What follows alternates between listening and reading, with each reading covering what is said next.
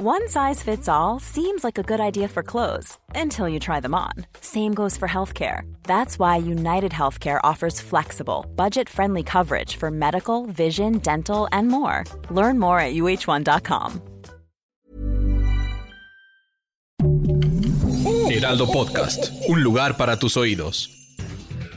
A nivel internacional, el conteo de la Universidad Johns Hopkins de los Estados Unidos reporta este jueves 15 de diciembre más de 640 millones 265 mil contagios del nuevo coronavirus y se ha alcanzado la cifra de más de 6 millones 661 mil muertes.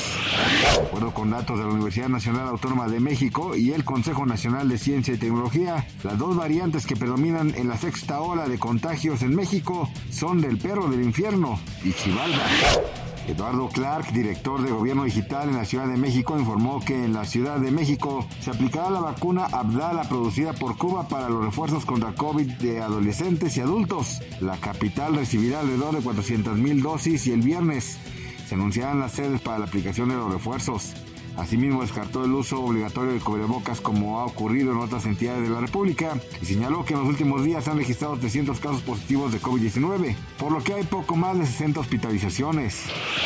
La secretaria Oliva López Arellano informó que aumentaron 60% los casos positivos de COVID-19 comparado al último mes, por lo que se han estado realizando diariamente 1.500 pruebas gratuitas en toda Urbe. Una investigación de la Universidad de Uppsala en Suecia encontró que el coronavirus afecta en mayor medida al género masculino, pues la pérdida del cromosoma y sus glóbulos blancos pueden provocar que más hombres corran el riesgo de presentar casos graves.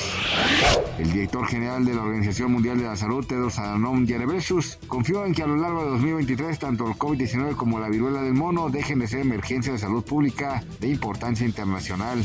Esperamos que en algún momento del próximo año podamos decir que el COVID ya no es una emergencia sanitaria mundial y se mantiene la tendencia actual. Confiamos en que el año que viene también podamos declarar el fin de la emergencia por la viruela del mono, así lo aseguró en rueda de prensa.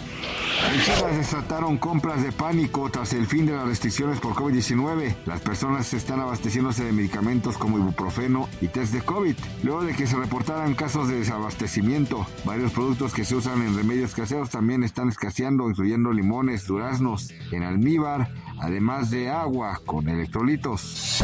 Noticias del Heraldo de México. Hi, this is Craig Robinson from Ways to Win, and support for this podcast comes from Invesco QQQ, the official ETF of the NCAA. The future isn't scary. Not realizing its potential, however, could be. Just like on the recruiting trail, I've seen potential come in many forms as a coach. Learn more at Invesco.com slash QQQ. Let's rethink possibility. Invesco Distributors, Inc.